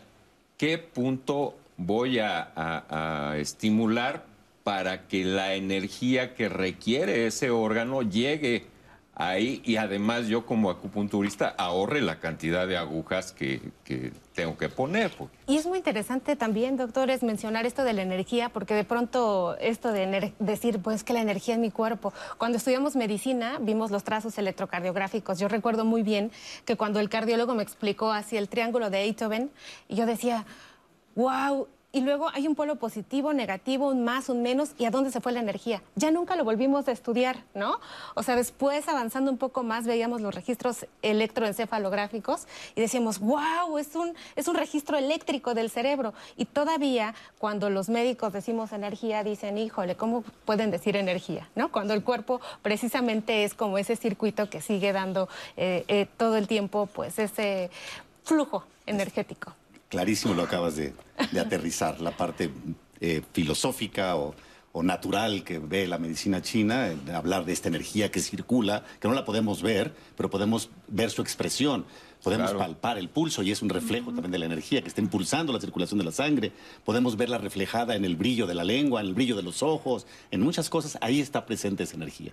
Y bueno, se puede medir, se puede ver trazos eléctricos, electrónicos, son químicos. Pues la electromiografía es uno de los, uno de los principales estudios o, herramientas que se utilizan para hacer la evidencia de la, de la pues de la efectividad de la acupuntura, el, electromiografía, tomografía. Doctor, ¿en el hospital hacen protocolos? Bueno, sí hemos hecho por un protocolo, este, el último que hicimos fue con uroginecología acerca de síndrome miofacial pélvico, que es, es este, el piso pélvico que ya sabemos, este, está compuesto por varios músculos y hay contracción o contractura crónica en esos músculos, lo que causa este, dolor a, las relaciones sexuales, por ejemplo, hace que sea más difícil la revisión ginecológica. Entonces, trabajamos en conjunto con uroginecología y aplicamos electroacupuntura en algunos puntos, viendo que uno de los principales problemas de estos pacientes es el dolor dolor para hacer sus actividades diarias, dolor para sentarse. Este, incluso algunas nos referían que no podían usar cierto tipo de ropa porque les causaba dolor. Entonces sí tenemos ese protocolo, fue muy exitoso en el hospital. Este, utilizamos una escala de dolor y la verdad que de un 10 algunas fueron dadas de alta con un cero, o sea, fue muy exitoso. Incluso hasta los de este, uroginecología nos decían, oye, nos vas a dejar sin trabajo, ¿no? Porque fue muy efectivo la acupuntura en este tipo de pacientes, pero también hay que ser muy claros que manejamos la parte emocional, porque muchas de estas pacientes también la parte emocional la dejamos mucho de lado. Entonces hay que saber escuchar al paciente y es una de las partes fundamentales de la medicina tradicional china, que vemos al paciente de manera integral. No lo vemos como, ah, le duele nada más la rodilla o tiene gastritis nada más y solamente vemos la gastritis. Así debería de ser, así debe ser la medicina y la medicina china hace mucho énfasis en esa relación médico-paciente. Tenemos una cápsula de los tipos de acupuntura, vamos a verla. La acupuntura es una rama de la medicina tradicional china en la cual vamos a funcionar sitios que estén distribuidos en todo el cuerpo. Estos sitios los llamamos acupuntos, que están relacionados con canales de acupuntura donde fluye sangre y energía, que estos van a corresponder a órganos y vísceras de todo el cuerpo. Buscamos el techi o la sensación acupuntural por medio de técnicas especiales. Esto con el objetivo de prevenir, tratar y rehabilitar enfermedades. Existen diferentes técnicas para la estimulación del acupunto. La acupuntura, que utilizamos agujas metálicas, filiformes, las cuales son estériles y desechables. Hay de diferentes tamaños y calibres. La punción prácticamente es indolora. Se utilizan técnicas de manipulación posterior a la punción para encontrar el teche. Esto genera un efecto en el acupunto está sobre los canales de acupuntura. Estas son utilizadas para diferentes patologías, como parálisis facial, migrañas o estreñimiento. También tenemos otro estímulo por medio de la moxibustión. La moxibustión se realiza por medio de puros de artemisa, que es una hierba la cual tiene una combustión lenta y así generamos un calor penetrante para lograr un efecto deseado. Se coloca a un centímetro, dos centímetros aproximadamente de la piel sin quemar al paciente, produciendo un aumento de la temperatura. Esta la utilizamos para patologías como que tengan deficiencia de yang, eh, de viento humedad, como la artritis reumatoide. Gracias al doctor Rubén Chin por ilustrarnos con esta cápsula. Y doctora, nos estaba comentando, y permítame antes, eh, nos han pedido que expliquemos por qué sí funcionan o por qué no funcionan, eh, funciona la acupuntura en las enfermedades que ha preguntado el auditorio. ¿Alguno quisiera resumir brevemente los mecanismos por los cuales este, funciona para responderles de manera integral? Bien, yo creo que de alguna manera el doctor Cuauhtémoc, cuando abordó la parte científica, de que efectivamente se produce en liberación de ciertas sustancias, y yo comentaba fuera de línea que, pues hay mucho más que se ha demostrado del efecto de la estimulación con una aguja, y ya sea con manipulación eh, sin electricidad o con electricidad.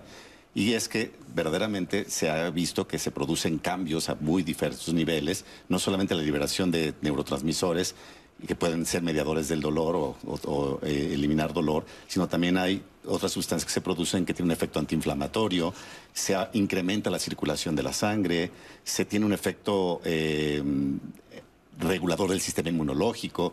¿Podría detallar a través de trabajos de investigación muy seria que se han hecho tanto en China como en Occidente? Y quiero aquí resaltar que también en la Escuela de Medicina hacemos protocolos de investigación con nuestros alumnos que se gradúan.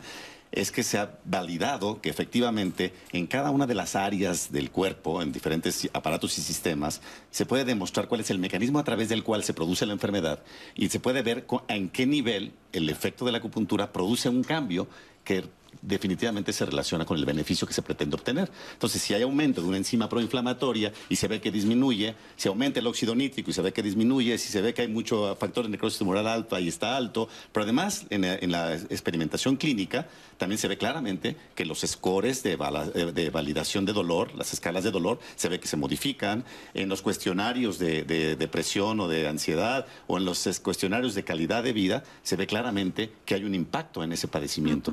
Entonces, en una forma o en otra, a diferentes niveles, en prácticamente cualquier padecimiento que uno eh, haga una práctica de la acupuntura seria, puede provocar un beneficio. Sería interminable si yo pudiera decir para cada uno de los padecimientos que nos preguntaron hasta qué nivel y cuál es el mecanismo de acción específico. Pero creo que con esto que expliqué, más o menos se, tiene una respuesta completa. Y, y para quien tenga interés en, profundizar. Hay mucha literatura, hay mucha bibliografía que se puede consultar y con mucho gusto también podemos darles eh, lugar a, esa información. Claro que doctor enfatiza en esta, en esta frase de una práctica seria. Y muchas personas a lo largo del programa nos han escrito preguntándonos, bueno, ¿cómo saber si quien nos atiende es una persona capacitada? Y también nos dicen en el interior de la República si hay algún tipo de asociación o algún tipo de directorio que ellos puedan consultar para poder contactar con profesionales de acupuntura. Sí, eh, eh, existe el Colegio Mexicano de Acupuntura, que es una institución seria que justamente aglutina a los médicos especialistas en acupuntura. Y tenemos una red de médicos en toda la República. Y sin duda, además, hemos estado trabajando en la creación de un directorio que no solamente eh, es útil para los que pertenecemos a este colegio, sino también precisamente para resolver las dudas de los pacientes que requieren un médico cerca de su área donde viven. Entonces, incluso en la Ciudad de México, que es donde más están concentrados los acupunturistas y que es enorme la Ciudad de México, como en otros estados de la República, tenemos posibilidad de orientarles a dónde acudir. Muchas gracias. Bien. Y Citlali, también nos han escrito muchas personas porque les llama la atención esta técnica de a través del pulso y de la lengua. ¿Cómo es que diagnostican? Y nos piden que se ahonde un poco más y se explique con más detalle cómo funciona y si hay otras técnicas también para el diagnóstico.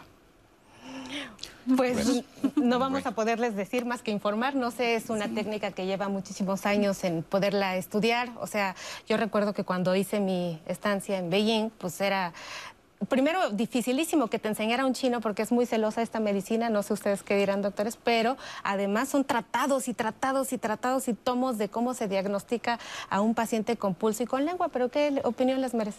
Soy un apasionado de esas dos técnicas y le he dedicado muchos años de mi vida a practicarlas y a adquirir la destreza necesaria y siguen siendo un reto. Eh, tienen un componente subjetivo que va a ser criticado siempre, pero estoy convencido de que podemos recoger información valiosa del paciente. En el pulso uno ve características del latido, que el volumen de la sangre, la, por supuesto la frecuencia, la profundidad, la intensidad, el ritmo, que eso todo traducido en el código de la medicina china nos denota que si hay calor, si hay frío, si hay debilidad, si hay exceso, qué sitio del cuerpo está, corresponde con ese segmento del pulso. Es interesantísimo. Se dice que para que un médico pueda llegar a dominar el pulso requiere 30 años de experiencia. Yo tengo 40, o sea que ya más o menos, pero ahí voy sigo aprendiendo. La lengua es un poco más objetiva, porque ahí podemos ver en tiempo real, vemos el color, vemos su lubricación, vemos el tamaño, vemos si tiene grietas, si hay marcas de los dientes, cómo está distribuido el color en las diferentes partes de la lengua. Cada parte de la lengua representa un segmento del cuerpo, un órgano de los principales que refiere a la medicina china. Luego vemos aparte la cubierta lingual, y la cubierta lingual tiene que ser delgadita, medio blanca, que nos deje ver el cuerpo y debe ser uniforme. Entonces puede estar puede estar denudada, parchada, cuarteada, agrietada la lengua, y todo eso nos da alguna información. Si hay muchas papilas rojas prominentes, si la lengua tiembla, si no la puedes sacar fácilmente, todo eso está relacionado con algún desajuste entonces podemos interpretarlo adecuadamente y dar un tratamiento correspondiente. Entonces, lo que decía la doctora Mónica del diagnóstico sindromático está compuesto de esos elementos de, de, evaluación del interrogatorio, toda la información que recogemos del paciente, pero esa observación de la lengua, palpación del pulso, palpación de otras zonas del cuerpo, nos van dando las piezas del rompecabezas para armar adecuadamente el diagnóstico individualizado y poder diseñar a la medida del paciente el tratamiento correspondiente. Y que volviendo un poco a esto, doctor, que cuando no hay objetivamente una enfermedad eh, demostrable, esto nos brinda una llave increíble porque el paciente a la siguiente sesión llega y ya se siente bien de algo que supuestamente no tenía. Entonces, en este campo de la subjetividad, pues hay muchísimas cosas que se dejan ahí. Hay una lista de enfermedades y de condiciones de salud que la Organización Mundial de la Salud recomienda como primera línea para el tratamiento con acupuntura. Eh, me gustaría que platicáramos un poquito más de esto. muy rebasada, ¿eh?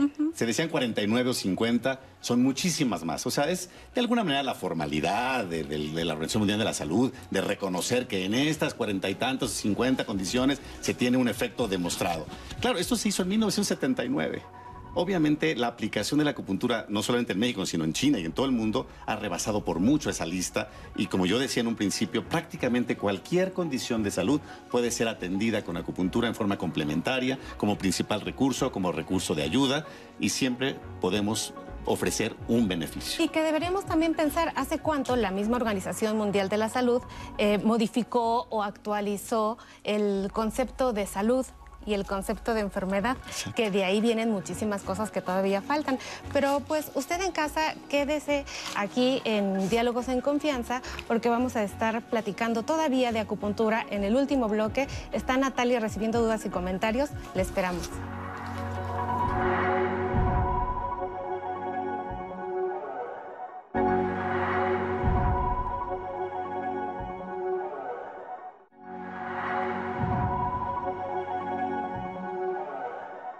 La acupuntura ha trascendido fronteras y ha llegado a todo el mundo. Ha sido muy bien recibida en todos los sistemas de salud, ha sido incorporada en, algunos países en dentro de universidades, en centros de salud de diversa naturaleza, incluso privados y públicos. En México tampoco fue la excepción y desde hace más de 30 años eh, la, la acupuntura ha estado presente en forma definitiva. Hoy en día la acupuntura es legal, está formalmente aceptada en México como una práctica seria tenemos una serie de inercias históricas basadas en prejuicios. Se cree y se piensa que la acupuntura es cuestión de fe. La realidad es la que apoya la acupuntura. Son 3.000 años de experiencia. Lo usamos como una medicina preventiva y como una medicina que nos ayuda a combatir problemas importantísimos de, de salud social la acupuntura dentro del ISTE y del centro médico se ha ido abriendo camino poco a poco, de manera que ya no nos ven como el servicio mágico. Tiene sus bases científicas a través de estudios clínicos, a través de estudios básicos que se ha visto la efectividad de la acupuntura. Tener en cuenta que la acupuntura también tiene sus limitaciones, o sea, no es la panacea. Eh, debe de estar principalmente en manos de un médico, médico formado como médico alópata y que eh, después decide por hacer la especialidad en acupuntura humana. En la Escuela Nacional de Medicina y Homeopatía es una especialidad de cuatro semestres firmes, digamos, fijos y un semestre más para terminar la tesis. Tres años. Entonces son dos años y medio, casi tres.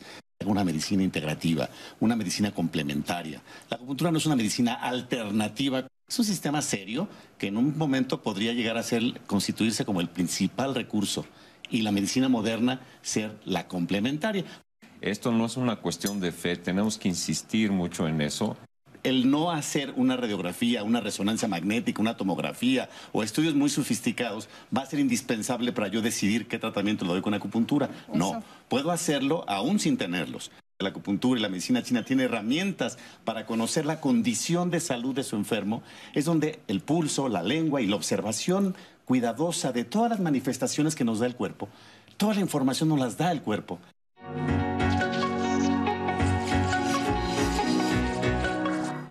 La digitopuntura es una técnica utilizada basada en los principios de la acupuntura, en la cual vamos a utilizar los dedos estimulando acupuntos, logrando un efecto terapéutico, provocando un estímulo que va a ir tolerando el paciente. Podemos aplicarlo a nivel de puntos de acupuntura o de microsistemas que hay en el cuerpo humano. Tiene grandes ventajas, ya que algunos pacientes eh, pediátricos no desean la acupuntura, la punción por, por el miedo, por el dolor que puede llegar a presentar. Entonces es una técnica eh, de muy fácil acceso, en la cual podemos estimular ciertos puntos para lograr un efecto deseado. Esto con la orientación de un médico. La puntura es otra técnica de la medicina tradicional china, donde vamos a emitir un haz de luz de baja potencia sobre piel o mucosas, eh, generando reacción bioquímica produciendo un efecto analgésico, estimulante y antiinflamatorio. La Organización Mundial de la Salud reconoce que la acupuntura es eficaz en múltiples patologías, que van desde migrañas, parálisis facial, secuelas de BC, problemas respiratorios, digestivos, gastrointestinales, entre otros. Y precisamente antes de irnos al corte nos quedamos en hablar para qué está recomendado, eh, como decía doctor, eh, la acupuntura en, los pacientes. ¿Qué nos pueden decir? Bueno, eh... si pudiéramos englobar, o sea, digo, ya sabemos, no vamos a hablar de enfermedades como tal, pero por ejemplo, para el dolor es más que probado que existe. Eh, ¿Qué otras condiciones les Sí, Humberto. Por ejemplo, en lo que nosotros nos hemos empeñado es en el tratamiento de la dependencia a sustancias o de las adicciones con la acupuntura con muy buen resultado, sobre todo en poblaciones vulnerables que no tienen acceso a otra posibilidad de tratamiento. Y en el sentido eh, más eh, amplio de la, de la técnica, podemos decir que la acupuntura y la medicina china apoyan o pueden funcionar en todo tipo de padecimientos, no únicamente neuropatías o dolor, sino, como decía hace un rato, si el médico no puede curar a un paciente, su deber es acompañarlo. Y en ese sentido podemos ayudar cuestiones emocionales, cuestiones afectivas, en fin. Y en la cuestión de la fertilidad, yo lo que les recomiendo es que vayan a la acupuntura y que también que, escriban a París con frecuencia. ¿Qué, hay sobre la rehabilitación y acupuntura? Ah, por ejemplo, en el Centro Médico Nacional trabajamos a la par, en conjunto, como un equipo con rehabilitación. Entonces, hemos visto muy buenos este, resultados, o sea, sí por ejemplo, en pacientes de que tienen parálisis facial, en pacientes que, por ejemplo, en algunos pacientes quemados, porque allá hay este, el departamento de quemados, También lo hemos visto en pacientes, por ejemplo, postquirúrgicos de um, problemas de rodilla, cadera, también vamos a la par y les ha ido bastante bien. O sea, la acupuntura funciona muy, muy bien en cuanto a rehabilitación. En cuanto a rehabilitación. Yo, yo quisiera hacer nomás quizás un resumen. Sin duda, podemos dar una lista que va a englobar a muchísimos padecimientos sin Eso. tener que ser muy puntual. Manejo del dolor. Entonces, trastornos del sistema musculoesquelético. Cualquiera que eso sea, dolores de espalda, de rodilla, de cadera, de hombro. Lo que le duela. Es muy frecuente. Sobre todo lumbago, lumbociática, dolores de rodilla, dolores de hombro, el famoso lesión del manguito rotador del, del hombro. Migraña. Eh, Por supuesto, dolor, migraña, es muy, muy socorrido. Parálisis facial es el tratamiento de primera elección. Y así otros tratamientos. En trastornos gastrointestinales funcionales, de todo tipo, intestino irritable, gastritis, enfermedad por reflujo gastroesofágico, etcétera. En padecimientos ginecológicos, dolor en la menstruación, la dismenorrea, irregularidades menstruales, en quistes, en eh, infertilidad, Impotencia. impotencia, La menopausia, por ejemplo. en la menopausia, por supuesto, claro. muchísimo. Claro. Eh, en en, eh, padecimientos de trastornos del ánimo, de depresión, la ansiedad, Claro. es sumamente eh, socorrida. Como pa- tratamiento complementario integral, el manejo integral del paciente con cáncer, se llama oncología integrativa. Ahí tenemos un campo maravilloso que centros importantes en todo el mundo, en el MD Anderson en Estados Unidos y en otros centros muy conocidos a nivel mundial que hacen mucha investigación científica, está integrado un tratamiento de acupuntura. Aquí en México, yo coordino parte de ese trabajo doctor. en el centro, en el INCAN, hay un centro que centro de atención del apoyo integral del paciente con cáncer, donde también hay un departamento de acupuntura que también al paciente que ha estado tratamiento con cáncer se le da un apoyo complementario. Entonces, el manejo yo Se acompaña llamo- a vivir, pero también a morir. por supuesto, también en la, parte, en la parte de los cuidados paliativos también tiene una parte muy importante, Claro. pero más allá del cuidado paliativo, en el proceso del paciente con cáncer, desde que sabe que tiene cáncer, hay mucho que ofrecerle. En su proceso, durante quimio, radio, antes y después de la cirugía por cáncer, el tratamiento de acupuntura puede ser fundamental. En infertilidad, también hay centros en todo el mundo donde se da un apoyo con acupuntura. Y yo siempre digo que la acupuntura puede participar en el manejo integral de muchos padecimientos, el diabético, el paciente con síndrome metabólico, el paciente con obesidad, que la acupuntura sirve para bajar de peso. Momento. Primero hay que bajar hay que, el consumo de alimentos, hay que hacer ejercicio regularmente, pero sin duda incorporar la acupuntura como un recurso auxiliar en el manejo integral de estos padecimientos es fundamental. ¿Qué hay de la seguridad para utilizar acupuntura en pacientes embarazadas? Sin ningún problema. No hay problema. No hay pacientes problema. pediátricos. Tampoco. No hay problema. Eso. ¿Cuántas sesiones por lo regular debe de tener un, un- un tratamiento ortodoxo de acupuntura? Es variable, eso Sí, es variable. depende del paciente. Sí.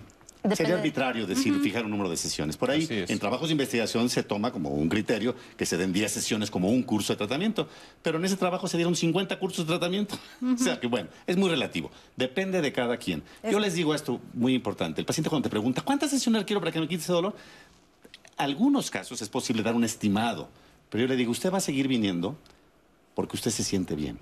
Usted va a elegir seguir, seguir viniendo a la acupuntura, no porque yo le diga que venga 5, 10 o 20 sesiones, sino porque usted un beneficio día con día, va notando cambios en su salud, su, calud- su calidad de vida mejora, se le quitan los síntomas por los cuales acudió originalmente, desaparecen otros por los cuales ni se imaginaba que le iba a hacer un beneficio. Estamos dando un tratamiento integral de cuidado, de mantenimiento y de prevención. Es muy a mí importante. cuando me preguntan cuánto tiempo voy a tener que estar viniendo, yo digo, este, no sé, yo reprobé profecía. O sea, todo depende también de cómo se va eh, relacionando el paciente con su propio tratamiento y uno cómo va entendiendo la situación del paciente. Totalmente. Es dinámico. Es dinámico y es lo que dice el doctor Lozano. Usted va a seguir viniendo porque se siente bien o porque se va sintiendo mejor. Muy bien. Nati, ¿qué dicen las redes? Pues hay mucho en las redes y nos siguen preguntando sobre dónde pueden contactar con eh, médicos acupunturistas y les recuerdo que en nuestras redes sociales está la canalización de la, Un- de la Unión Nacional de Asociaciones de Médicos y Técnicos Acupunturistas, Medicinas y Terapias Integrativas. Ahí usted puede checar la información sobre algún especialista al que usted quiera No contactar. estoy seguro de que ese sea un canal ¿Cuál, cuál otra nos podrá recomendar para todas las personas? Colegio? Mexicano de Acupuntura Humana. Porque Colegio Mexicano Me parece de que esta agrupación que acabas de, nombrar, que no la conocía yo, eh, es indistinto técnicos y médicos, no médicos, y podría no ser el principal Pues, canal. Para más certeza, Yo- entonces, el Colegio Mexicano de Acupuntura Humana, también tenemos su dato en las redes, el teléfono 55 286 56 65. Queda guardado en esas redes. En este momento está en pantalla, así que si termina el programa y no puedo anotar ahorita el número, no se preocupe porque va a quedar guardado. Asimismo, Citlali, muchas personas nos han preguntado, a raíz de las cápsulas que vimos de los tipos de acupuntura, ¿cómo se sabe o el paciente es el que elige qué tipo se ocupe en él o es el, doctor quien le indica? es el médico. De acuerdo con el diagnóstico. Claro, no todas sirven para todos los padecimientos. No, igual el paciente participa, el paciente tiene un grado de conocimiento, de entendimiento y percibe lo que siente. Yo a veces me, me, atrevo a decir, el paciente que ya viene regularmente, un buen día te dice, oye doctor, ¿y no me vas a poner esta agujita? Es que esa me cae re bien. El día que me la pusiste me sentí mucho mejor. Entonces digo, bueno, se vale acupuntura a la carta también.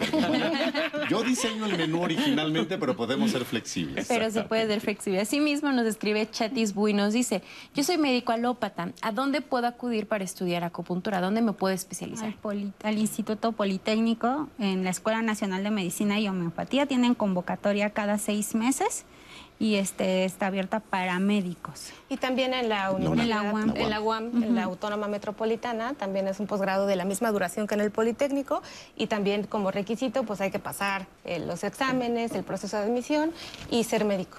Sí, justamente porque a lo largo del programa muchas personas nos decían si era un requisito indispensable haber estudiado medicina antes para poder especializarse en acupuntura. Y bueno, ya nos dieron un panorama general de cuáles son los padecimientos que se pueden tratar, pero igual nos llegaron muchas preguntas sobre las enfermedades de la piel.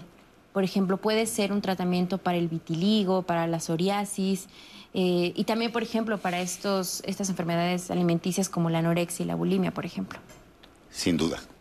Sin duda, eh, obviamente hay que individualizar. Ajá, pero ¿por qué podría decir que eh, Yo, por la experiencia que he tenido, por entendiendo un poco el mecanismo de la producción de esas enfermedades, donde existen muchos factores, entre ellos el estrés y los factores psicoemocionales y demás, pero eh, también hay que decir que el vitiligo no es fácil puede ayudarse, hay que apoyarse en el tratamiento del dermatólogo.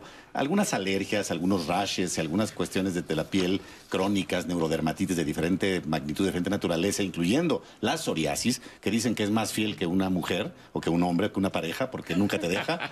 Pero aún esa, yo he tenido la, experiencia de poder también ayudar y resolver. Entonces, no es fácil, hay que individualizar, pero tratamiento de enfermedades de la piel, por supuesto, y en em, eh, lo otro que me dijiste fue de la piel y... Anorexia y bulimia. Ah, anorexia y bulimia, por supuesto, que también están dentro de un grupo de enfermedad, que también por ahí preguntarán si fatiga crónica y otras por ahí. Fibromialgia. fibromialgia, exacto también es una de las enfermedades que vemos, enfermedades reumatológicas. Qué desafortunado que la paciente que, que, reportó que con artritis reumatoide no tuvo buenos resultados. Bueno, hay que decir que no es fácil. Efectivamente, es una enfermedad bastante severa. No confundir con osteoartrosis o otras enfermedades articulares no tan severas como la artritis reumatoide o, otras, o bien otras enfermedades de la colágena como el lupus, el síndrome de Sjögren, neurodermatomiositis, eh, esclerodermia, que son enfermedades bastante complejas. son autoinmunes, son una forma como el cuerpo está acostumbrado a funcionar y funciona en contra de sí mismo. Sí, incluso esclerosis múltiple. A propósito, a propósito de estos beneficios, tenemos preparada una cápsula que vamos a ver. Excelente. ¿Qué beneficios generales podemos encontrar del uso de la acupuntura? Bueno, a partir de entender sus mecanismos de acción, que van desde el control de la inflamación, por ejemplo, el dolor, hasta se puede utilizar en, en algunas enfermedades que tienen que ver con la conducta y comportamiento del individuo, pues evidentemente eh, estamos hablando que su eh, espectro de acción es muy amplio, ¿no? Sin embargo, es lo que sabemos hasta ahorita. Cada paso que ha dado la acupuntura respecto en, en qué entidades patológicas se va a utilizar eh, ha dependido estrechamente de lo que se ha descubierto hasta estas últimas fechas, ¿no? Entonces, a partir de 1979 más o menos, la OMS tenía indicaciones muy precisas respecto en qué se iba a utilizar la acupuntura que puede ser desde eh, un, por ejemplo, famosísimo codo de tenista hasta eh, otras patologías relacionadas con el dolor, como puede ser una lumbalgia simple, ¿no? una lumbalgia eh, subaguda o crónica. ¿no? tomando en cuenta ese gran espectro, podemos partir desde utilizar medicina del dolor hasta enfermedades mucho más complejas como, como enfermedades autoinmunes, por ejemplo. ¿no? muchas de las veces, esto no quiere decir que la acupuntura se va a utilizar por sí sola sino va a ser un arma nueva para poder favorecer la salud de los individuos, eh, pero siempre en conjunto con la medicina moderna. Lo que sabemos, por ejemplo, de oncología, con antibióticos, con, con eh, antiinflamatorios, con algún otro tipo de, elemento farmacológico que se puede utilizar de manera moderna. Muchas de las veces va a ser complementaria. Entonces, ¿qué es lo que se requiere eh, para, para poder saber con qué tanto va a poder beneficiarnos la acupuntura? Pues siempre va a ser la valoración por un médico especialista, ¿no? Porque puede ser utilizarse simple o sola la acupuntura, pero también se puede acompañar, acompañar con métodos terapéuticos más modernos, ¿no? Como puede ser incluso el manejo del dolor oncológico. Pues ya hemos visto que los beneficios para la salud son vastos, pero quisiera que fuéramos, Nati, traes un caso clínico de ahí de la red. Así es, nos dice Xochitl Ortega, tuve parálisis facial hace aproximadamente cuatro años. Recuperé casi toda la movilidad de mi rostro, pero mis labios quedaron con secuelas. ¿Aún es posible darle tratamiento con acupuntura? ¿Hay probabilidad de que recupere la movilidad con tratamiento de este tipo a pesar de que ya pasó mucho tiempo? Sí, sí existe. Hay una de las técnicas que es el acutomo, que se es este siempre lo debe de aplicar un médico porque va en función a... El acutomo es una aguja especial que tiene un filo como si fuera un desarmador plano, que lo que va a romper es esa fibrosis, es decir, va a ayudar a que la elasticidad de los músculos vuelva a regresar y la verdad es que en secuelas de parálisis facial les va muy bien con el acutomo. Pero, no es fácil, pero... Pero no es fácil, pero sí le puede ayudar. Y no solamente el acutomo, puede usarse otros recursos, pero uno de ellos es el acutomo. Y sí, el paciente con parálisis facial crónica ya no es fácil que se recupere, pero algo se puede hacer. No hay mucho con otro tipo de medicina, solamente con estos recursos creo que algo podemos ganar. Sí, regresando a lo mismo, mientras más pronto se atiende una enfermedad, más fácil es curarla. Y además la medicina preventiva, bueno, tiene el defecto de que cómo puedo yo demostrar de que mi intervención hizo que algo no se manifestara. O sea, en inflamaciones crónicas, en fin, en este tipo de cosas. Y en este caso en particular, como dice el doctor Lozano, no es fácil, como dice la doctora, bueno, hay ciertos elementos, el acutomo es más agresivo que las agujas, pero no es el único elemento a, disposición del especialista. Eh, hay que tener mucha paciencia y, y no es nada fácil, como bien dice el doctor Lozano.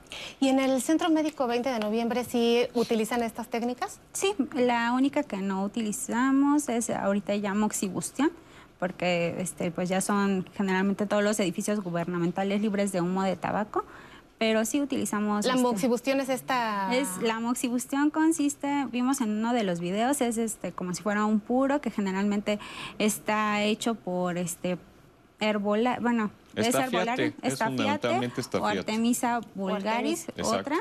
Y entonces, Artemisa vulgaris. Aquí en México utilizamos más el estafiate. Es una Artemisa mexicana. Es una Artemisa, mexicana. Y este, esa no la podemos utilizar porque genera mucho humo y el, el olor a mí no me parece desagradable, pero... Este, pero se emociona, dice, aquí huele a marihuana. No, no, no se emociona usted. Entonces causaba un poco de conflicto con las demás especialidades que están en nuestro edificio. Pero sí utilizamos ventosas, aguja larga, aguja corta, aguja facial, este, acutón. Aguja de fuego. Aguja de fuego. pues, me gusta. Pues, pues, sí, es que son muy vastas las técnicas y sobre todo pues es toda una vida ir coleccionando y la experiencia para poder aplicar cada una de ellas. Pues se nos está terminando el programa, quisiéramos que brevemente nos dieran una, un resumen de qué le diría a las personas con respecto a la acupuntura el día de hoy, doctor. Pues yo les diría que acudan con médicos especialistas eh, bien, eh, no sé, respaldados por su propia experiencia y por sus credenciales, por así decirlo. La acupuntura no es una cuestión de fe, regreso a ese mismo punto. Hay toda, todo un conocimiento vasto que la respalda desde hace mucho tiempo, puede ayudar a un paciente eh, antes de que esté enfermo, puede resolver cuestiones emocionales, tanto eh, eh, de tipo ansioso como depresivo. Hay que entender que la emoción viene de dos, de dos palabras. E, que es afuera, moción, movimiento. La emoción es cómo se va a mover la energía. Y esto afecta el cuerpo y la acupuntura funciona a ese nivel porque produce un movimiento energético equilibrador. La, acupuntura y la medicina china son tratamientos equilibradores, equilibran los contrastes, la sístole, diástole, el calor, frío, eh, en fin, el yin y el yang, hablando en términos eh, eh, generales. Funciona prácticamente en todo tipo de padecimientos. Hay que tener confianza en estos elementos. Tiene muchos miles de años de experiencia respaldándolo. Doctora. Bueno, la acupuntura es Esperemos que más adelante sea más parte de otros sistemas de salud dentro de México. O sea, sí tenemos, este, por ejemplo, el SEMI en el INCAN, como dice el doctor. Entonces, la acupuntura ya forma parte de, de la medicina aquí en México, pero ya está bien fundamentado por qué, funciona, ¿no? Tanto la parte clínica, la, la, parte científica ya ha sido probado mediante diferentes estudios, a través de, como veíamos con el doctor Lozano y comentábamos, a través de escalas. Entonces podemos tratar diversas enfermedades, o sea, no nos quedemos nada más como mucha gente dice, ¿y doctora, sirve la acupuntura para bajar de peso? No, la acupuntura va más allá de eso. O sea, es una medicina integrativa y también es interdisciplinaria. Podemos trabajar a la mano con diferentes especialidades. Muchas gracias, doctora. Doctor. Gracias, pues nada más lo mismo de hacer énfasis en que la acupuntura y la medicina china es una disciplina valiosísima que puede ser incorporada en el Sistema Nacional de Salud que el médico debe ser el que sea responsable del buen ejercicio de este tipo de medicina, que tenemos un amplio eh, terreno de acción en múltiples enfermedades, bien hecho por una persona bien preparada, bien capacitada, puede ofrecer siempre un beneficio. Entonces, en esta forma de manejo integral, en todos los planos físico, mental y emocional, y sobre todo, decía yo, en dar un mantenimiento y prevención, es donde tenemos que hacer énfasis. Y sin duda, eh, eh, la orientación a la población, la relación médico-paciente es fundamental. Muchas gracias, doctor. Y a usted en casa, muchísimas gracias, Nati. Muchísimas gracias, por estar aquí. Por lo pronto, la acupuntura va avanzando. Ahora ya está en lunes, en salud, en diálogos en confianza. Y pronto esperemos que sea, bueno, es un sueño que esté en todos los institutos, en las instituciones de salud de nuestro país para que se puedan beneficiar. Y el día de hoy usted ya tiene más herramientas. Hoy ya sabe que la acupuntura es una realidad, que es una ciencia y que viene a ayudarle a su vida de manera integral.